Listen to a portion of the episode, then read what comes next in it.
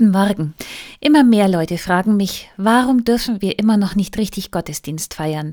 Mit allen Schutzmaßnahmen, aber wir wollen wieder in die Kirche. Wir wollen singen, die Orgel hören und Menschen erleben. Mich quält das auch. Ich gehe normalerweise jeden Sonntag und mir fehlt das körperlich.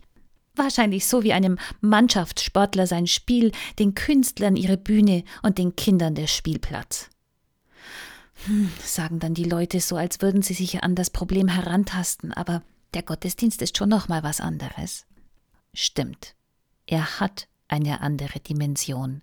Wirklich.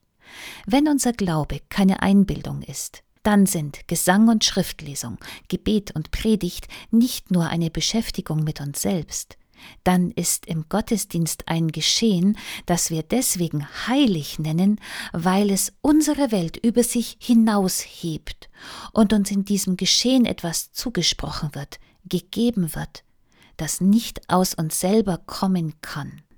Aber, sagen die Leute zweifelnd, man sagt uns, genau das lässt sich doch auch zu Hause leben. Gott ist nicht abhängig vom Kirchengebäude und beten und Online-Gottesdienste feiern, das ist ja erlaubt und da wird gerade jetzt so viel angeboten und gut gefunden und hat doch auch wirklich Attraktivität. Und man stelle sich vor, wenn sich eine Kirchengemeinde nachsagen lassen müsste, dass ausgerechnet ein Gottesdienst ein neuer Infektionsherd war. Das verzeiht man Faschingsfeiern nur mit Mühe, aber Kirchen nicht. Vor allem aber würden wir selber es uns nie verzeihen. Und darum dürfen wir als Kirchen kein Risiko eingehen. Corona muss ernst genommen werden und wir haben Verantwortung. Doch der Ersatz, den wir schaffen, darf uns nicht befriedigen. Denn kein Ersatz kann unseren Kern treffen. Unsere Religion sind nicht nur Worte, Gedanken und Bilder. Religion ist Gemeinschaft.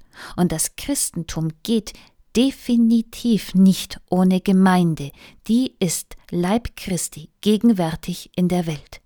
Und das ist nicht symbolisch gemeint. Gott will real sein unter Menschen, leiblich, sonst hätte er sich Weihnachten bis Himmelfahrt sparen können und gleich auf den Heiligen Geist gesetzt.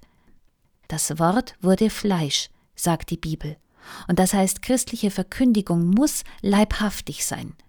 Denn von Angesicht zu Angesicht, mit spürbaren Reaktionen, auch im bewussten Alleinsitzen wollen im Raum, das es auch vor Corona gab, erst in all dem wird sie wahr.